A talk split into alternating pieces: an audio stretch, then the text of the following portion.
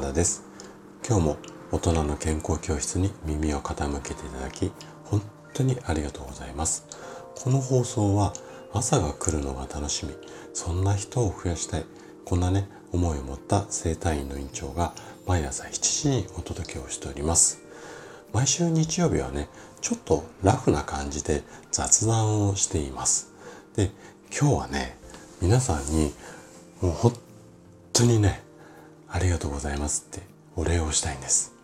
なんでお礼かっていうとね、本当確か3日ぐらい前になると思うんですが、スタイフさんからすごく嬉しい通知が届いたんですよ。なんと、なんと、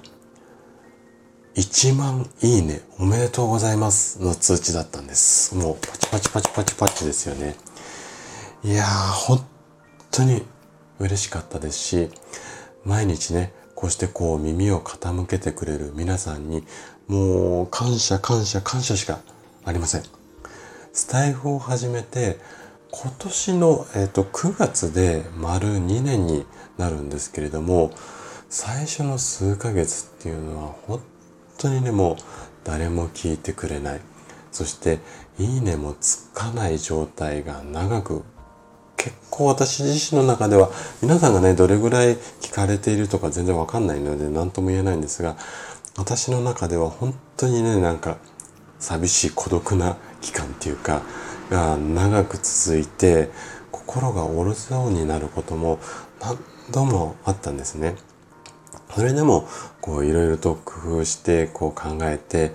自分のこう思いとかあとは楽しむこと自体もね、この放送を楽しむこと自体も忘れずに、本当になんかコツコツ続けてきて、今回こういう大きな結果となりました。それもこれもね、毎日のように耳を傾けてくれる皆さんがいるから、だからこそ今日までなんとか頑張って続けてくれ、うん、続けてくることができました。もうね、本当に、本当にありがとうございます。もう、今ね、こうお話ししながら、何度もこう頭を下げながら、えー、お話ししてます。でね、これからも皆さんに愛されるチャンネルとなるように精一杯工夫をして、で、熱い熱い思いを込めて、一言一言を大切にしながら、これからもね、お届けしようと思います。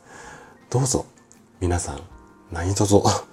よろしくお願いします。本当に応援がいつも励みになっていますし、今回の1万っていうのは本当に通過点だとは思っています。でね、あのー、私の放送を聞いて、まあ、あの、なんていうのかな。症状を治すとかじゃなくて、本当に